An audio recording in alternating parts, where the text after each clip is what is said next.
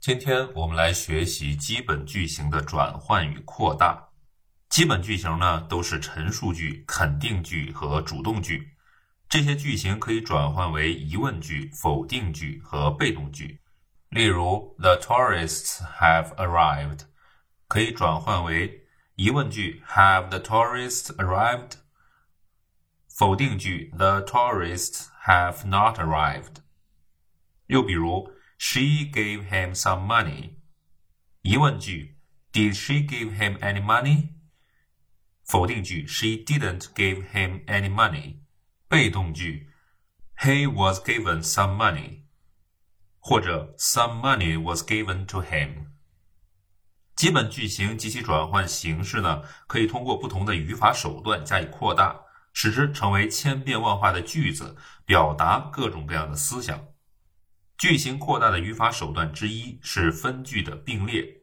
例如，He was a handicapped child, but he persevered in his studies, and later he became a well-known scholar.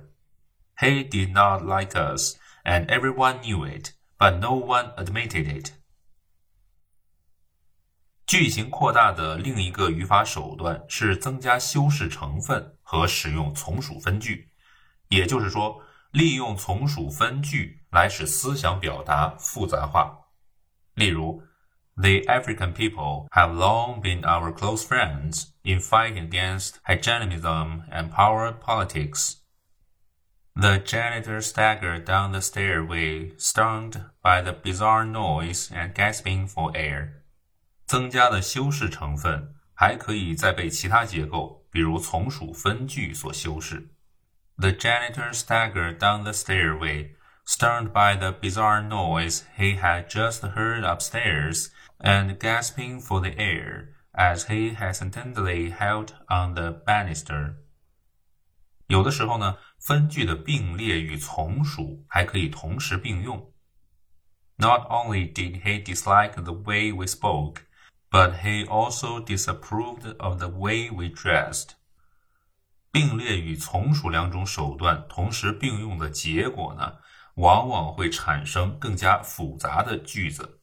例如，When reports came into London Zoo that a wild puma had been spotted 45 miles south of London, they were not taken seriously. But as the evidence began to accumulate, experts from the zoo felt obliged to investigate, for the description given by people who claimed to have seen the puma were extraordinarily similar. 又例如, furthermore, he, a successful scientist, is not only critical for the work of others, but also of his own, since he knows that man is least reliable of scientific instruments, and that a number of factors tend to disturb impartial and objective investigation。下面呢，我们要求根据两段文字的内容去列出符合五到七种基本句型的句子。On August the sixth, 1945, an American aircraft dropped a bomb on the Japanese town of Hiroshima. The bomb exploded 100 feet above the ground. Within the fraction of a second, the bomb changed from a metal cylinder into an immense mass of expanding gas, millions of degrees hot. The air itself around the point of explosion began to burn. A shower of penetrating invisible rays attacked every living or dead thing in the town. Then followed a shock wave which shattered the buildings and tremendous blast of hot air whirled the debris of stone, concrete, metal, and wood over the ground. The explosion killed at least 140,000 people and left tens of thousands of others maimed and disfigured for life. Three days later, yet another bomb of the same kind gave the town of Nagasaki the same fatal blow. It killed an estimated 54,000 people and made one and a half square miles of the city an expanse of reddish rubble. Within the stricken area, not a single soul remained alive, and the city center looked as if it had been razed by a monster steamroller. 那下面呢，另一则练习呢，就要求我们通过从属与并列等手段，把数句并为一句。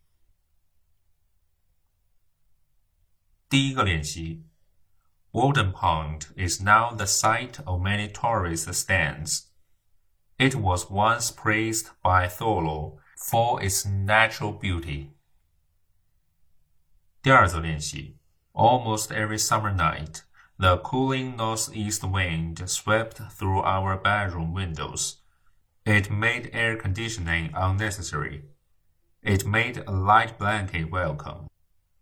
第三则练习：The steep surrounding slopes were capped with snow. The snow fed two streams.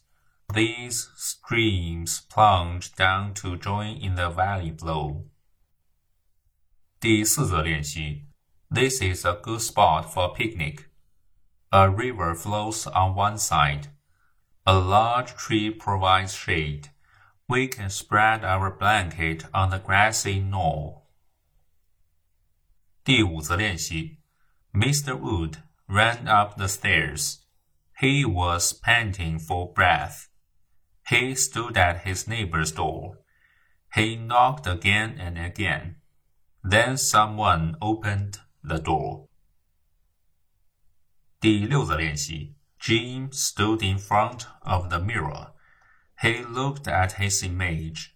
He wondered at a big change. It had come over him in recent years. 第七则练习，He had greatly wronged his only daughter. She might never forgive him. This idea almost drove him crazy. 第八则练习，He might have wronged his friend. His friends had rendered him good services on many occasions. This thought troubled his mind. His mind had already been overburdened with worries and cares. 第九个练习，For many years, London has been a business center. The business center has hotel accommodation. The hotel accommodation is for visiting businessmen. It is also for other well-to-do travelers. It is completely inadequate for the swarms of short-stay tourists. They land at Heathrow. They disembark at Dover. 以上就是我们今天课程的全部内容和所有的练习。我会把练习的内容 发在这个节目的介绍当中，或者是它的这个字幕当中，大家可以参照这些内容去完成。你可以把答案发在评论区，或者是私信给我，我会在私信当中给你回复。